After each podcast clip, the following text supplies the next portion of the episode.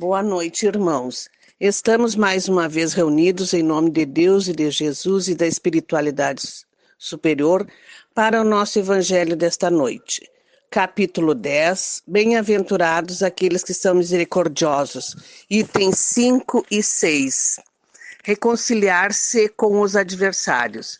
Reconciliai-vos o mais depressa com o vosso adversário, enquanto estáis com ele no caminho a fim de que vosso adversário não vos entregue ao juiz, e que o juiz não vos entregue ao ministro da Justiça, e que não sejais aprisionado.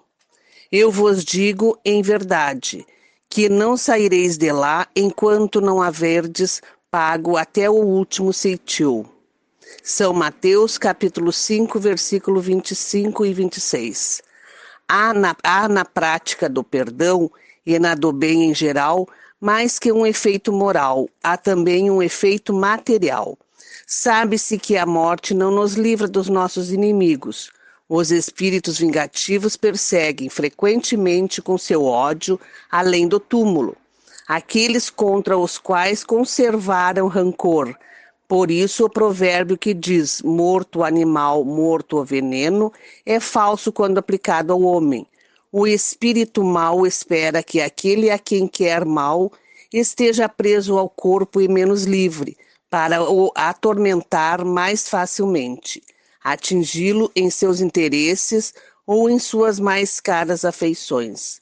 É preciso ver nesse fato a causa da maioria dos casos de obsessão, daqueles, sobretudo, que apresentam uma certa gravidade como a subjugação e a possessão.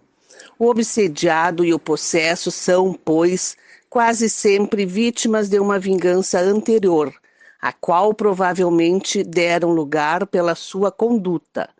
Deus o permite para puni-los do mal que eles próprios fizeram ou, se não o fizeram, por terem faltado com indulgência e caridade, não perdoando.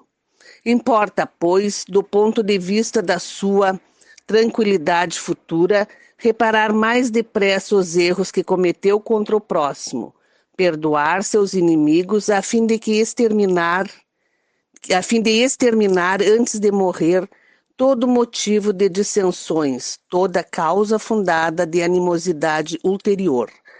Por esse meio de um inimigo obstinado neste mundo, pode-se fazer um amigo no outro, pelo menos coloca o bom direito do seu lado. E Deus não deixa aquele que perdoou ser salvo de vingança. Quando Jesus recomenda reconciliar-se o mais depressa com o adversário, não é somente com vistas a apaziguar as discórdias durante a existência atual, mas evitar que elas a perpetuem nas existências futuras. Não saireis de lá, disse ele, enquanto não houveres pago até o último ceitil, quer dizer, satisfeito completamente a justiça de Deus. Pois bem, meus irmãos, essa nossa lição de hoje nos fortalece e nos orienta cada vez mais que precisamos é perdoar. O perdão faz bem para o para o espírito encarnado e para o desencarnado. Precisamos é ter amor, caridade e muito perdão. E em nome de Deus e de Jesus, vamos pedir aos amigos espirituais, médicos e enfermeiros que neste momento nos apliquem um passe, nos retirando todas as negatividades, todas as maldades, todo o mau pensamento, e que possamos sempre estar ligados a Deus e a Jesus e à espiritualidade superior. Também pedimos neste momento para que os nossos amigos médicos, enfermeiros, socorristas do espaço coloquem em nossas águas todo o medicamento necessário ao nosso corpo físico e espiritual e que ao, tomar, ao tomarmos desta água tom, estejamos tomando o medicamento necessário para cada um. E com amor no coração e com muita humildade é que agradecemos mais essa oportunidade e que tenhamos uma boa noite. Que assim seja.